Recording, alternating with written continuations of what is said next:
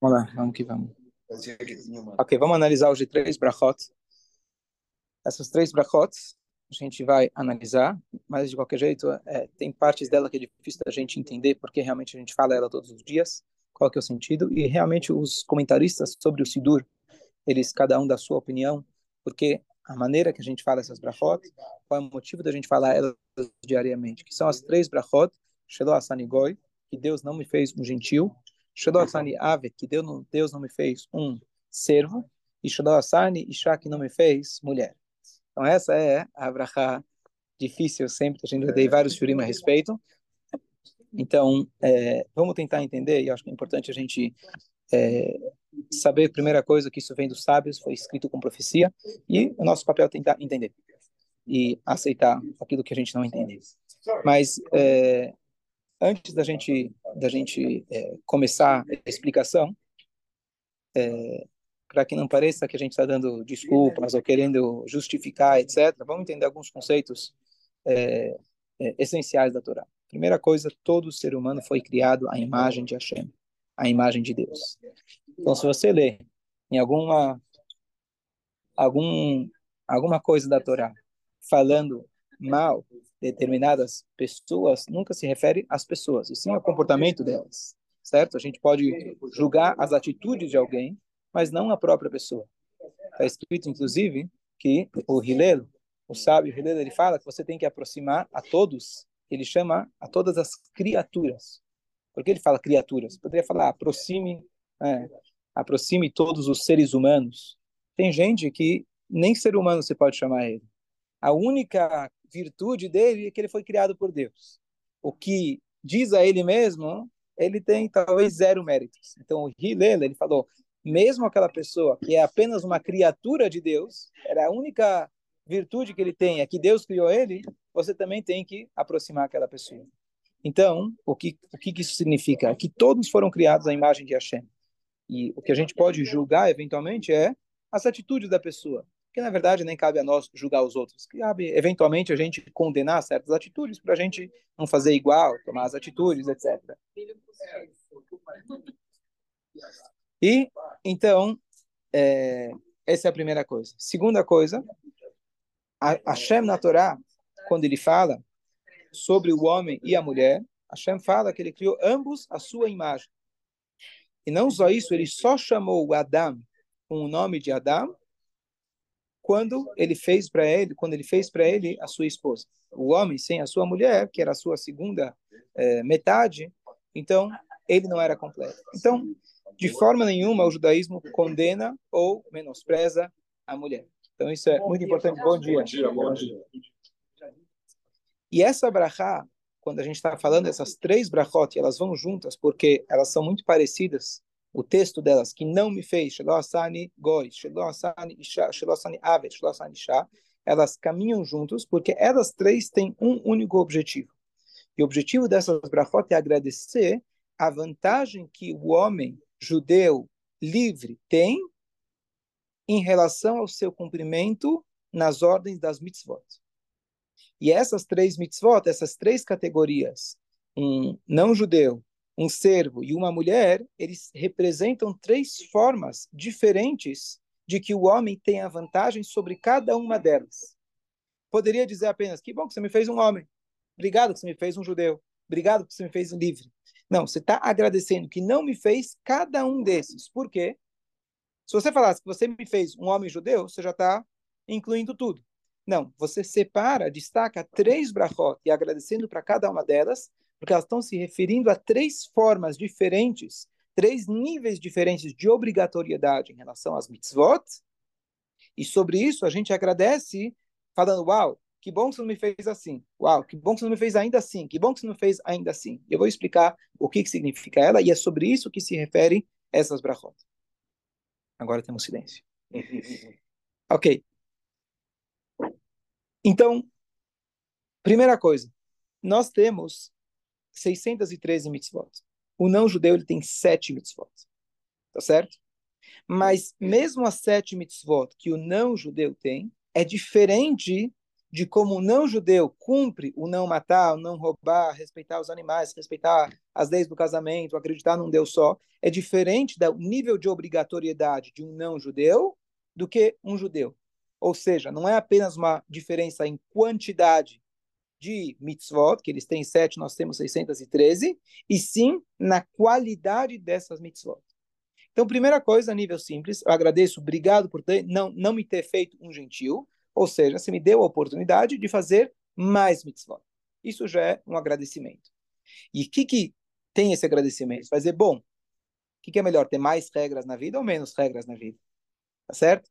A gente tem uma frase que a gente diz constantemente, que é a Mishnah, que a gente termina o Pirkei Avot, que a gente fala, Rabbi Hanani Benakash Omer, ele fala, o Rabbi Hanani, ele diz que Deus ele quis dar méritos ao povo judeu. Por isso, ele deu mitzvot em abundância. Para onde você virar, tem mitzvot. Peraí, se você faz todas as mitzvot, tudo bem, aí você saiu no lucro. Se você não faz as mitzvot, então você tem maior número de infrações. Então, será que esse é um mérito? Então, você está agradecendo, obrigado por você ter me dado mais mitzvot. Talvez seria melhor não. Certo? E aqui vem a ideia justamente da gente agradecer todos os dias, como a gente vem falando em relação a todas essas brachot. Essas brachot não são apenas de nós para Deus. Oh, obrigado, Deus, que eu estou vivo. É, na verdade, cada uma dessas brachot, como toda tefilá, nos traz uma obrigação. Quando a gente lê essa brachá, além de louvar a Deus, a gente está lembrando quem somos nós e qual é a nossa obrigação. Então, ao invés de eu agradecer a Deus, obrigado, Deus, queria ter uma vida livre, queria ser livre. Não, a gente agradece a Deus por obrigado por eu ter várias obrigações. E isso vai me fazer meditar todo dia. Será que realmente estou feliz? Talvez seria melhor eu ter nascido alguém com menos obrigações. Tem uma passagem famosa, chegou um, um jovem rapaz da Yeshiva para um palestrante famoso em Israel, um rabino, é, rabino Shvadron, né, já falecido, famoso, e ele começou a chorar, rabino, rabino, eu não entendo porque Deus não me fez um animal fez um animal, a vida dele é mais fácil, sem obrigações, a vida é mais. Eu queria ser um animal e começou a chorar. Rabino vira para ele e fala: Não se preocupa, Deus já te fez um animal, fica tranquilo. Ele não errou. Claro, para dar um, né, um choque de realidade para o menino. Que, às vezes, sim, é mais cômodo. Seria mais cômodo, às vezes. Diz o rei Salomão: quanto mais inteligência, quanto mais sabedoria, mais sofrimento. Então, é, de fato, uma obrigatoriedade. Mas se você souber apreciar e aproveitar, você vai se cobrar a cada dia. Que bom que eu não fui feito um gentil. Ou seja, será que eu realmente aprecio o fato que eu tenho mais obrigações? E tem mais um detalhe. Além disso, uma vez chegou alguém, um rabino, uma pessoa para um rabino e falou: Rabino, olha, eu estava indo bem de dinheiro, trabalhava poucas horas por dia, ganhava bem e tinha tempo para rezar, para estudar, para praticar bondade. E agora a coisa mudou, e agora eu estou tendo que trabalhar muito mais horas para ganhar muito menos. E eu não estou tendo tempo suficiente para estudar, para minha família e etc. O Rabino falou para ele uma coisa muito sábia, muito interessante. Ele falou: olha, se Deus tivesse dado apenas uma única mitzvah, você estaria em problemas, você estaria em apuros. Se a única mitzvah que Deus tivesse dado fosse o estudo da Torá, realmente eu concordo que você está em um problema sério. Mas Deus, Irbalaem Torah mitzvot, ele deu uma abundância enorme de mitzvot. Então você no teu trabalho, agora, você não pode estudar, você pode praticar tzedakah, você pode ser um exemplo de pessoa, você pode fazer brachot, você pode ensinar as pessoas, você tem mitzvah o tempo todo que você pode fazer durante o teu trabalho. Dê graças a Deus. Então, quando a gente agradece, que a gente é Yehudi, a gente fala que bom que eu tenho mais obrigações, obrigações significa mais oportunidades. E a cada instante eu tenho a oportunidade de me conectar com a Kadosh Baruch. Então, esse é o Shelo Asani Koi. Além disso, não é apenas uma diferença de quantidade. Olha, eu tenho 613 oportunidades de se ligar com Hashem, ou sete oportunidades. A ideia que Hashem escolheu o povo judeu, e ele falou, eu dou para vocês essas mitzvot, muitas dessas mitzvot não tem lógica. Não tem um sentido moral lógico. Não tem um objetivo de melhorar o mundo, aparentemente. Eu não vou misturar carne com leite, que bem que eu estou fazendo. Eu não vou usar vaca vermelha, que bem que eu estou fazendo no sentido racional. A gente não enxerga. Quando Hashem ele deu as sete leis de Noah, as sete leis Noah, cada uma delas tem um propósito muito específico para que o mundo seja um lugar civilizado. Você vai servir um único Deus, você vai acreditar, você vai ter fé. Você vai respeitar as leis do casamento, você vai respeitar os animais, você vai respeitar as leis civis. Vai causar que o mundo tenha um impacto, realmente que o mundo seja um lugar civilizado, um mundo bom. Quando Hashem ele deu a Torá para os judeus, ele deu a Torá com o intuito de eles realmente terem uma conexão com Deus. Então não é só um número de mitzvot.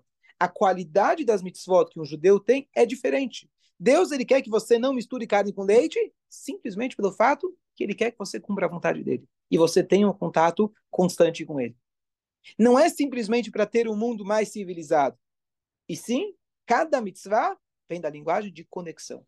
Hashem está criando conexões o tempo todo para você se elevar e superar esse mundo. Então não é apenas o efeito colateral positivo das mitzvot, se você cumprir todas elas, espero você vai ser uma pessoa civilizada, você vai ser uma pessoa boa, vai ter um impacto positivo no mundo. Mas além disso, cada mitzvah você consegue elevar o seu espírito e se conectar com algo que está acima da matéria. Então essa é a diferença que tem entre as sete mitzvot de Noah e as outras mitzvot. Deu para entender? ¿No será que Deus, Hashem, dio 613 para ir cumpliendo algumas e não uma só porque esse, a pessoa não gosta e tem 613 possibilidades Então, é, pessoal, quando você fala os 10 mandamentos, o pessoal fala, ah não, os 10 mandamentos eu faço, porque esse, esse eu sei que esse eu faço. Aí eu peço para ele, quais são? Ah, não matar, não roubar, acreditar em Deus. Beleza, são três. E os outros sete? Ah, não, não sei. É, é fácil, deve fazer. Né? Shabat, ah, não, então é 9 de 10. Respeitar os pais? É, mais ou menos. Né? 8 de 10. E aí vai. Não é múltipla escolha.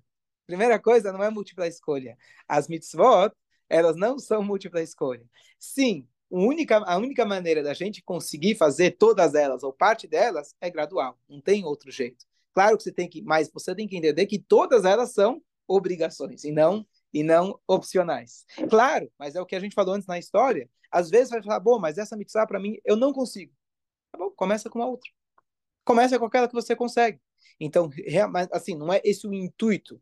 Esse, o, a, toda, o objetivo é chegar a fazer todas, certo? Apesar que é impossível um, um único ser humano fazer todas. Por isso a gente volta aqui várias vezes. A gente vem aqui mais, várias vezes para tentar cumprir aquilo que a gente talvez não cumpriu em outra, em outra, em outra em outro momento. Mas depois eu vou voltar para essa questão de obrigatoriedade. Agora, então, de modo geral, o, o não-judeu ele tem a obrigação de ser civilizado, mas ele não tem o, o, sentido de mitzvot, de fazer aquelas coisas só porque Deus mandou.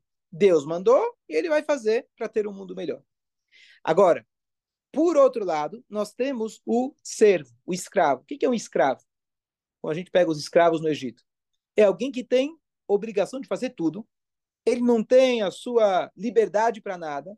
Tudo que ele faz é, oi, vem, oi, vem. É, tenho que fazer, tenho que acordar. Então, a vida dele, ele faz as obrigações por falta de opção. Então, aqui nós estamos vendo dois extremos. Se eu fosse um não-judeu, eu não teria esse nível de obrigatoriedade. Eu teria muito menos mitzvot, tanto em quantidade, tanto em qualidade, no sentido que eu posso ter uma vida praticamente fazer quase, quase tudo aquilo que eu quero, contanto que eu não firo as outras pessoas. Mais ou menos seriam as sete leis. Então eu teria uma vida isenta dessas obrigações que a Torá nos impõe. O outro extremo é aquela pessoa que ele tem as obrigações, mas ele não sente prazer naquilo que ele faz. Ele sente que ele é obrigado, mas não obrigado de prazer. É um obrigado que ele tem zero opção. Quando Deus ele tira o povo do Egito e fala, eu vou fazer vocês livres, é? Livre o Paró pelo menos deixava dormir à noite. O judeu tem que dormir para esse lado, dormir de lado, e a hora que vai no banheiro tem a regra do banheiro, a brachá do banheiro. Peraí, essa, esse negócio eu acho que não foi muito legal. Você me tirou do Egito para quê? Porque no Egito você estava fazendo coisas que são contra o, a tua natureza. Não é normal para que, como eles faziam no Egito, que o homem fazia o trabalho de mulher, mulher fazia o, tra o trabalho de homem, eles faziam trabalho à toa, eles faziam trabalho que não gerava, não gerava produtividade nenhuma, era só opressão. Hashem, ele dá para a gente a oportunidade aonde eu posso falar que as mitzvot nos oprimem, então eu acordo todo dia como escravo. Ou eu, ou eu posso acordar de manhã e falar, obrigado Hashem que você não me fez um escravo. que, que significa isso? Eu posso acordar como escravo. Ou eu posso optar e falar, eu não quero ser escravo. Shelo Asani, que não me fez. Não me fez, não é que não me fez quando eu nasci. Que não me fez nascer no Egito ou, na, ou nos países que ainda existe escravidão, etc. Ou no Brasil, na época da escravidão. Shelo Asani, que não me fez hoje. Eu tenho que parar e agradecer. Que bom que eu não sou uma pessoa que encara a vida como um peso. Que encara as minhas obrigações como um escravo. Eu encaro as minhas obrigações como um filho. Eu encaro as minhas, minhas obrigações que Hashem sabe qual é o melhor para mim. E que cada uma dessas obrigatoriedades, eu não encaro elas oi vei. E sim, eu entendo que o médico, ele sabe que às vezes o remédio amargo, talvez, vai, talvez ele é amargo, mas ele com certeza vai te fazer bem. Então eu encaro as mitzvot. Por um lado, obrigado que eu tenho as mitzvot. Ah, então eu sou um escravo. Não, mas obrigado, em segundo lugar, que eu tenho as mitzvot e eu consigo compreender quão boas elas são para mim. Então aqui a gente entende o nexo entre essas duas essas duas brachot. Uma, obrigado que eu tenho as obrigatoriedades, e ao mesmo tempo eu não sinto como um fardo. Eu sinto como realmente oportunidade. Você para entender? Sim? Então isso é o Sheloasani Goi e o segundo Sheloasani Avet. Tem mais um detalhe. O servo antigamente, um escravo, que justo é a paraxada essa semana, sem entrar agora no detalhe, como que a Torá permite, etc. A Torá fala que você tem que tratar muito bem o escravo. O escravo seria, ele tinha direitos mais do que os direitos trabalhistas aqui no Brasil. Se você compra caviar, você tem que dar para ele caviar. Se você compra uma cama com é, penas de ganso, você tem que dar para ele penas de ganso, etc. É? Inclusive, boa, se ele for servo de um Cohen, ele é o único que vai poder comer o alimento de um Cohen, coisa que nenhuma outra pessoa poderia comer. Perfeito. Então ele tem direitos, assim, às vezes valia a pena para a pessoa. A diferença é que em vez de ter um salário fixo, ele era, eventualmente, ele tinha um, um salário no momento que ele foi vendido como escravo e a família era sustentada em paralelo. Vamos, mas sem entrar nessa questão, a questão é que como a pessoa, enquanto ele era servo, ele, na verdade, estava isento das mitzvot positivas que estão ligadas com o tempo, igual as mulheres. A mulher não tem obrigação de ler o Shema até determinado horário. As mitzvot positivas que estão ligadas com o horário, elas estão isentas. Tzitzit, tefilim, a reza, tudo isso ela está isenta. O servo ele também está isento dessas mitzvot. Então, quando a gente diz servo, então tem os dois sentidos. Um, encarar a vida, como eu falei, como um servo, como alguém que está sempre obrigado, sempre carregando um fardo, ou, ou como alguém que tinha também em quantidade menos mitzvot. Certo? Por último, nós temos aqui então Shelo Asani Isha. Então, de novo, aqui a gente não está tirando o mérito da mulher. A gente pode se prolongar como realmente a mulher é, tem um papel primordial e superior ao do homem ao longo da Torá e ao longo das mitzvot, etc. Logo vou falar sobre isso. Mas, é, em relação às mitzvot, as mulheres estão isentas de mitzvot positivas que estão ligadas com o tempo. Certo? Então, por isso, as mulheres têm menos mitzvot em números do que os homens. E o nosso agradecimento a nível literal seria obrigado a Hashem por eu ter mais mitzvot. Por que as mulheres têm menos obrigações? Uma, a mulher tem a obrigação em relação aos filhos e à casa, que isso, na verdade, é uma dádiva, e isso vai ocupar dela um tempo precioso, e Hashem, então, libera ela de outras mitzvot. Número dois, a mulher, quando casa, ela tem as suas obrigações com seu marido. Então, ela não vai poder fazer o que muitos maridos fazem. Vem ajudar a colocar as crianças para dormir. Não, tem que ir na sinagoga agora. Não, vamos na hora de acordar as crianças. Mas agora eu tenho que ir na sinagoga. E agora? Agora tem que trabalhar. Tá certo? Então, a Shem, ele projetou de tal forma para que ela pudesse cuidar de sua família, de seu lar. Então, uma vez que ela tem essa obrigatoriedade muito maior, a Hashem não dá um fardo para alguém que não consegue carregar. Então a Hashem deu uma oportunidade muito grande, uma mitzvah muito grande, e ao mesmo tempo, digamos assim, Deus calculou quanto que ela consegue fazer. Então isentou ela das mitzvot positivas ligadas com o tempo. Aquilo que é não fazer, não demanda tempo, ela tem que fazer igual homem. Não é porque ela está cuidando do filho que ela vai poder transgredir alguma lei. Aquilo que ela pode fazer, mas não tem um horário fixo, não consegue fazer agora, faz depois. Então não tem problema. Agora, aquelas que são positivas, ela vai ter que agir, fazer alguma coisa e tem um horário fixo? Não, você tem uma, você já está ocupada. Pode ficar tranquila. de shaharit, ela precisa rezar. A mulher tem a mitzvah de rezar.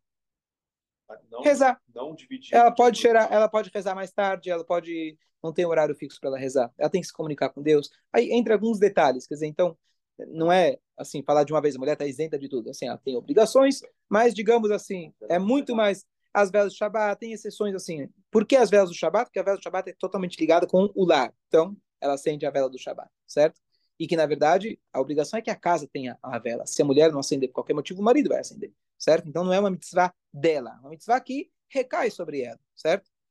Então é, então, quando o homem está agradecendo, e aqui vem a, o comentário que eu ouvi do Rabino Samir Cohen, famoso Rabino Israel, que eu achei muito bonito, que existem nos Raot, existem Sidurim, que eles ritos, que eles dizem que a mulher fala Sheasani Kirtsono, que Deus me fez conforme sua vontade, e existem ritos que a mulher simplesmente omite essa brachá.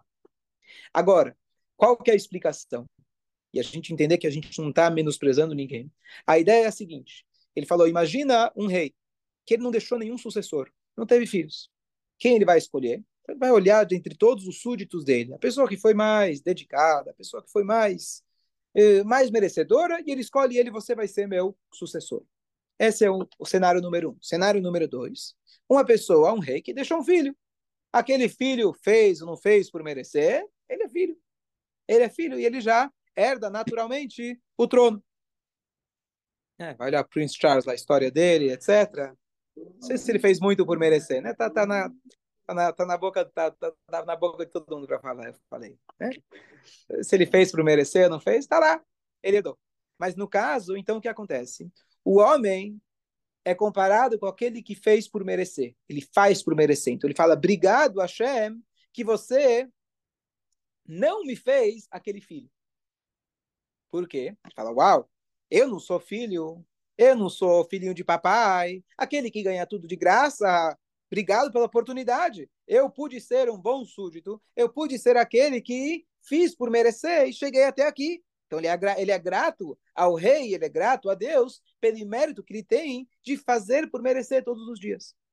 A mulher, ela não precisa fazer por merecer. No sentido mais profundo, não é que ela está isenta de mitzvot, ah, porque é uma questão técnica, né? ela precisa cuidar dos filhos. A mulher naturalmente foi dado a ela. Por que não foi dado para o homem cuidar dos filhos? Porque a mulher naturalmente, o espiritual para ela, fala tão alto quanto o material. Para o homem, a matéria e o espírito são opostos. A mulher consegue, dentro da sua casa, dentro do seu lar, dentro das suas compras, a mulher estar bonita faz parte do serviço dela a Deus. O homem é sempre um uma, uma guerra. E para isso, o homem tem que estar o tempo todo se desafiando, e vai rezar de novo, e vai estudar de novo, e vai lá, senão você, você vai esquecer. A mulher naturalmente já é mais espiritualizada. Isso é fato. E, por isso foi dado a ela a incumbência de transmitir o judaísmo para a próxima geração. Por isso o judaísmo passa justamente ser judeu ou não pela, pelo critério a mãe ser judia, porque a essência do judaísmo foi passada e é passada, transmitida através da mulher. A mulher expressa a essência divina na sua maneira nua e crua aqui na Terra. O homem precisa revelar isso, ele precisa fazer por merecer. Ele também está conectado com Deus, porém, ele precisa fazer as mitzvot no dia a dia, o tempo todo, para que ele possa estar consciente disso que para a mulher já é natural. E quando o homem então agradece que não me fez mulher, ele está agradecendo como aquele súdito que fez por merecer. E a mulher, ou que ela agradece ou que não fala nada, ela não precisa fazer ou agradecer, simplesmente ela é. Isso não é uma desculpa, isso não é uma respostinha, isso é fato. E eu vou mostrar para vocês, antes de abrir para a pergunta, como isso a gente vê na Torá. Chegou alguém para um rabino e falou: Rabino, essa religião é muito machista. A gente escuta. É o homem que vai na Torá, é o homem que reza lá na frente, é o homem, toda a história da Torá é homem, homem, homem para cá, homem para lá, e as mulheres ficaram de fora. O rabino falou: não sei qual Torá que você está lendo, mas na minha Torá não foram os homens que fizeram as grandes decisões. Lembra aquela piada? Que quando o homem e a mulher estavam discutindo, brigaram, foram até o rabino, e aí o, o homem falou: não entendo, a gente antes de casar fizemos uma, uma, um acordo e a coisa não está funcionando. A gente falou, a mulher falou para mim que as grandes decisões na casa eu ia tomar. E as pequenas decisões ela ia tomar. E a coisa não está acontecendo como a gente combinou. E a mulher falou, Rabino, foi exatamente isso que eu falei. A questão nuclear do Irã, eu deixo meu marido resolver. A questão da Ucrânia e a Rússia, eu deixo ela resolver. As questões em Brasília, eu deixo ele, ele resolver. As questões pequenas, onde as crianças vão estudar, o que, que a gente vai comprar para janta, onde a gente vai sair de férias, isso aqui são questões pequenas, tá certo? Então vamos ver as questões pequenas as questões grandes ao longo da história. Quem foi que decidiu que o fruto iria ser comido? Começando lá, Adam e Chava. No caso, ela tomou uma decisão errada mas o curso da história tomou um rumo graças à decisão de Rava, e ela convenceu o marido. Número um. Vamos continuar a história, a história do povo judeu, tá? Abraham, ele teve dois filhos, Yitzhak e Ismael, o pai dos árabes e o pai dos judeus. Por Abraham, ele nem precisava ter um segundo filho. Para ele, só tinha Ismael. Mas Deus falou, insistiu que se ele tivesse um segundo filho. Mas mesmo assim, para ele, os dois eram iguais. A Sara falou: não, vamos separar. Só o povo judeu vai ser separado, exclusivo. Deus fala para Abraão: escute a voz de Sara. E assim foi. Então, a existência de um povo escolhido judeu, isso é graças à mulher Sara. Continua a história. Yitzhak tem dois filhos, Yaakov e Esav. Para Yitzhak, ele queria abençoar quem? O Esav. Chega a esposa dele, faz um truque lá e faz com que Jacó foi abençoado. Vamos continuar? Vamos continuar? É? Cá, ó. Vamos pular. Tem mais, tem mais histórias, mas não tão, talvez não tão conhecidas, etc. Mas quem decidiu, quem participou que Jacob ele se casasse não com uma mulher, mas que ele acabou se casando com quatro mulheres, foi a Leá que ela fez o pacto lá com o pai dela. E quem decidiu passar os sinais para a irmã, caso contrário, ela teria sido pega em flagra, foi, Ari, foi Arifká, que passou para Leá. Então, temos as 12 tribos. Desculpa, Arachel, obrigado. Arachel passou para a irmã, para Leá. Então, as 12 tribos temos, graças à decisão de duas mulheres. Aliás, Arachel, se ela não tivesse passado, não haveria o casamento com Leá. E assim Deus já tinha planejado que fosse. Vamos para o Egito o pai de o pai de Moshe, depois que ele ouviu da, do, decreto, do decreto de Paró que todos os meninos seriam jogados no Nilo, ele se afastou da sua esposa. E como ele, como ele era um líder, pai de Moshe Amram, ele é trazido inclusive das pessoas que nunca pecaram, era um tzadik. Como ele se separou da sua esposa, então todos os outros fizeram a mesma coisa. Chegou uma menina chamada Miriam e falou: Papai, se intrometeu na vida pessoal do pai. Falou: Papai, você está sendo pior que o farol. Você não estando com a mamãe, você não está trazendo nem menino, nem menina. Pelo menos se nascer menina, talvez sobreviva. A regra, a lei do paró, o decreto do paró, é um decreto humano. Talvez se concretize, talvez não. O decreto divino vai se concretizar. Então volta para traz a mamãe de volta. E aí nasceu o pequeno Moshe. Aí o Moshe nasceu, foi colocado no rio. Quem cuidou dele?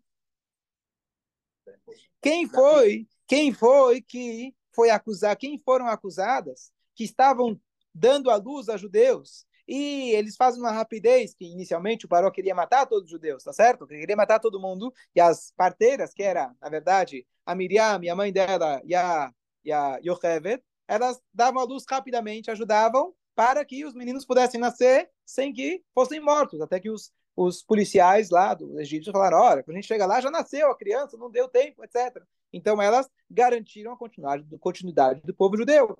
As mulheres no Egito, as mulheres no Egito, os maridos chegavam cansados, mortos, sem força nenhuma, elas se maquiavam, se embelezavam. Para quê? Para que o marido tivesse o mínimo de energia e força para estar com elas e dar continuidade ao povo judeu. Não teria se não fosse elas. Vamos continuar. E aí, quem foi que salvou o Moshe? tirou ele das águas? A filha do faraó, uma mulher, tá certo? Quem foi que ao longo de todo o tempo no Egito acreditava que iria haver uma redenção? Foram as mulheres. Quando as mulheres atravessaram o mar, elas estavam com instrumentos. Da onde tinha instrumentos? Elas já tinham se preparado. A Miriam já tinha falado para elas que a gente vai sair. Elas acreditaram. Quando teve o pecado do bezerro de ouro, quem pecou? Os homens.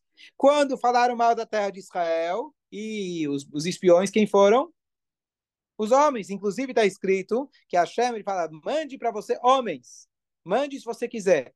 E aí diz no comentário, se ele tivesse mandado espiãs, não teria acontecido. Tá certo? E a gente pode continuar a história ao longo do Tanakh. Mas acho que tá bom por aqui. Nascimento de Moshe Rabbeinu, ele foi graças a uma mulher. Então, as grandes decisões, quem foi a protagonista foram as mulheres. Isso é fato. As pessoas não param para perceber. Por que não param para perceber? Porque sempre as mulheres agem de forma sutil, de forma natural.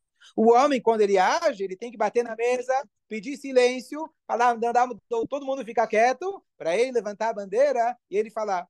E por isso, inclusive, a mulher não vai no minyan. Para que precisa de minyan? Sabe quando surgiu o minyan? Onde surgiu o minyan? Dez, do, dez homens para rezar para Deus. Pode rezar em casa sozinho? Pode, mas não é a mesma coisa. Por quê? A mulher pode rezar sozinha, vai direto. Os dez homens surgiram quando os doze espiões voltaram, falaram mal de Israel. Dois falaram bem. E aí Moshe Rabbeinu vira e fala, até quando essa congregação malvada vai continuar maltratando, fazendo essas coisas? E aí a Gemara aprende da, da linguagem congregação, de outro lugar congregação, que Deus é consagrado dentro de uma congregação. Quantas pessoas são congregação? Dez, porque eram dez espiões. Ou seja, o minyan é uma consequência dos espiões que falaram mal de Israel. As mulheres que não falaram mal de Israel não precisam do minyan. Então, as decisões grandes, você que faz, mulher. Enquanto o homem está lá, você está distraindo ele, deixa ele na sinagoga lá, vai ficar brigando se ele subiu na Torá, ou se ele vai de razar, ou se ele vai. Deixa ele lá brigar lá por essas, por essas coisas pequenas, tá certo? Esse é o homem, ele quer o cavalo, ele quer. É normal, faz parte. O homem precisa disso. A mulher não precisa. Enquanto isso, está tá tomando conta dos teus filhos, está formando a cabeça deles. O homem está no trabalho, a mulher está lá direcionando a próxima geração. É você que vai decidir o jantar. O homem está fora? Quem vai decidir o jantar? Quem vai decidir as férias? O homem está lá preocupado se vai subir na Torá, ou se ele vai aparecer, ou se ele é o presidente da sinagoga, ou se ele é presidente do clube, ou se deixaram ele entrar, se olharam para ele, se não olharam para ele. Certo? A mulher está preocupada com outras coisas. Tá certo? Então deixa ele fazer as pequenas decisões, enquanto isso, quem vai tomar o rumo do povo judeu, quem vai fazer as grandes decisões são as mulheres. Então, isso tudo para deixar claro que não é uma desculpa, não é uma invenção, não é uma apologética, como se fala. Estou tentando dar uma desculpa. Esse é o fato e essa é a Torá e esse é o judaísmo. A mulher, ela está em segunda categoria para o homem. O homem que ele acha que eu preciso estar, tá, né? Tô aqui em cima, então a mulher fica quietinha lá, tá certo? Mas quem está quem está direcionando tudo são as mulheres. E a mulher vira para mim e fala: Você quer aparecer? Vai lá aparecer. Vai lá no Minyan, vai lá ser o presidente do clube, vai ser o chefe, não sei o quê, vai lá aparecer. O teu nome vai aparecer na capa, mas quem vai tomar a decisão? Sou eu, certo?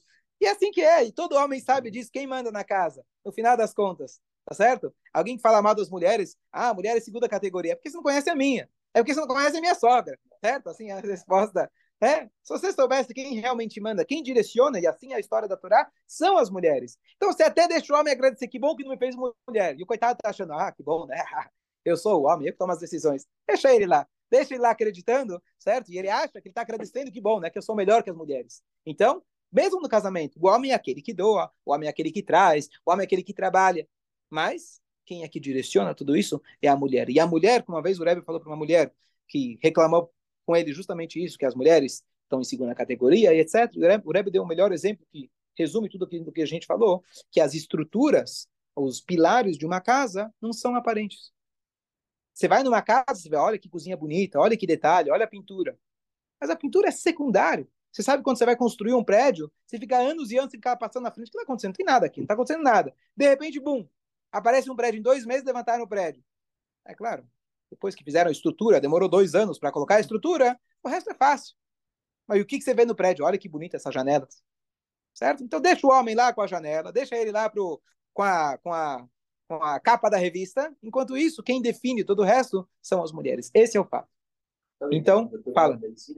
Um professor falava: Vocês querem saber qual é o mais forte de los dois, homem não é? A ver se o homem aguentaria um parto. Se o homem aguentaria o parto. Tá, tá ligado com isso. É a mesma ideia. A mesma ideia. Inclusive, tem, um, tem na, na Torá, uma mulher, depois que ela tem um parto, a mulher traz um sacrifício. Por quê? Porque provável que durante o parto, ela prometeu, eu nunca mais, jurou, nunca mais quero, nunca mais quero passar por isso. Então Deus já programou, você vai. O homem, se jurasse, ele não, realmente não ia ter mais filho. Ia ter um e olha lá, tá certo? Chega, não vou passar por isso de novo. É verdade. Então a mulher, a Shem deu para ela justamente esse, esse poder muito além do que o homem. Então, agora, só para resumir, em relação às mitzvot que a mulher pode fazer, se a mulher quer colocar tefilim, teoricamente ela pode colocar. O que quer dizer? Você fez todas as mitzvot que a mulher tem que fazer. Você já cuidou dos teus filhos, já cuidou da tua casa, tá tudo 100%, sem tempo de sobra, colocar tefilim. Não é o caso das mulheres que colocam tefilim hoje em dia. Então a neta do uma mulher extraordinária, dizem que elas colocavam tefilim, tá certo? Então não é que ela vai colocar tefilim para mostrar que a mulher tarará. Senão a mulher tá querendo para cá para a revista entender, ela esqueceu qual que é o papel dela.